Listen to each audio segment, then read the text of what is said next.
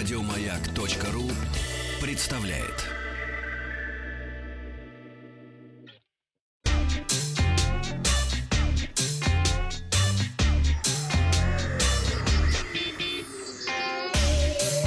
Страна транзистория. Добрый день, новости высоких технологий. Вчера я спросил, ведете ли вы себя агрессивно в интернете. Тех, кто ответил положительно на этот вопрос, оказалось чуть больше 12% из проголосовавших ВКонтакте. К новостям. Xiaomi привезла в Россию недорогой смартфон Redmi 9C NFC. Диагональ HD Plus дисплея Redmi 9C NFC составляет 6,53 дюйма. Фронтальная камера на 5 мегапикселей располагается в каплевидном вырезе верхней части экрана. Блок основной камеры оснащается датчиками на 13, 2 и 2 мегапикселя. Redmi 9C NFC построен на базе восьмиядерной игровой платформы MediaTek Helio G35. Аккумулятор обладает емкостью 5000 мАч. По просьбам российских поклонников бренда, компания добавила в смартфон модуль NFC, что позволяет использовать его для бесконтактных платежей. В России Redmi 9C NFC доступен в полуночном сером, солнечно-желтом и сумеречно-синем цветах. Модификация с 2 гигабайтами оперативной и 32 гигабайтами встроенной памяти обойдется покупателям в 9000 рублей. Версия на 3 гигабайта оперативной и 64 гигабайта встроенной памяти оценили в 10 тысяч рублей. LG рассказала о новинках, которые привезет в Берлин на выставку IFA 2020, которая пройдет в начале сентября в урезанном формате. Одной из новинок стал портативный очиститель воздуха, выполненный в форме защитной маски для лица. PuriCare Wearable Air Purifier использует пару сменных фильтров и вентиляторы, которые питаются от аккумулятора. При вдохе вентиляторы автоматически ускоряются, способствуя всасыванию воздуха, а при выходе замедляются, чтобы уменьшить сопротивление воздуха. Перед каждым вентилятором установлены фильтры для улавливания мелких частиц. LG заявила, что носимый очиститель воздуха предназначен в качестве замены самодельным и одноразовым маскам.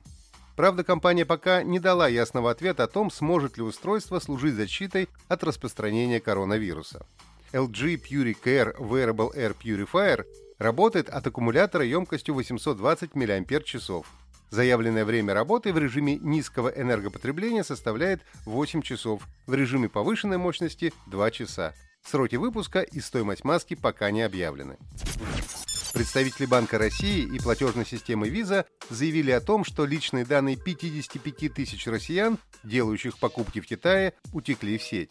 Представители нескольких банков подтвердили, что в сеть попали данные клиентов торговой площадки, которая специализируется на доставке товаров из Китая по всему миру.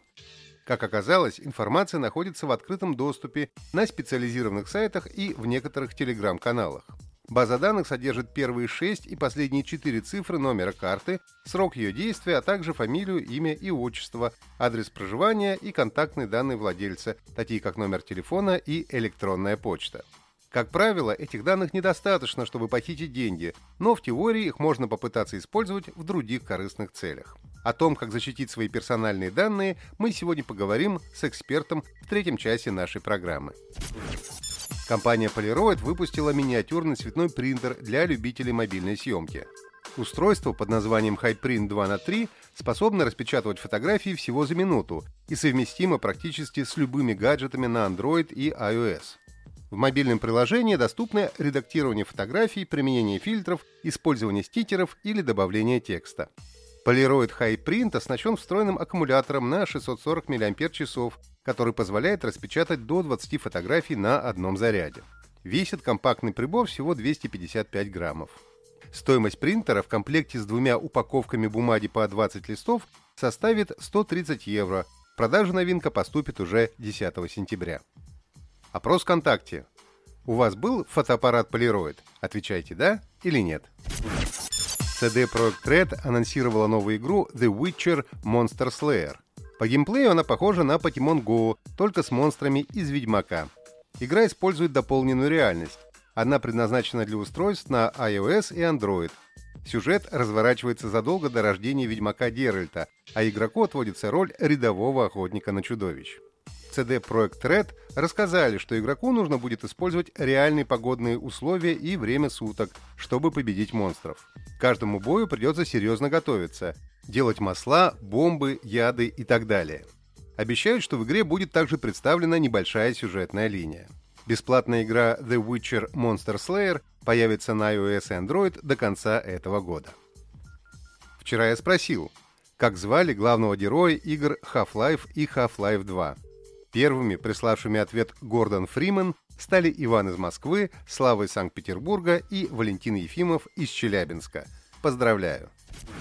Задание на сегодня. Компания из какой страны разработала серию игр про Ведьмака? Ответы присылайте на WhatsApp плюс 7 967 103 5533. Результаты узнаем в понедельник. Подписывайтесь на подкаст Транзистории на сайте Майка и оставляйте свои комментарии в Apple подкастах. Еще больше подкастов на радиомаяк.ру.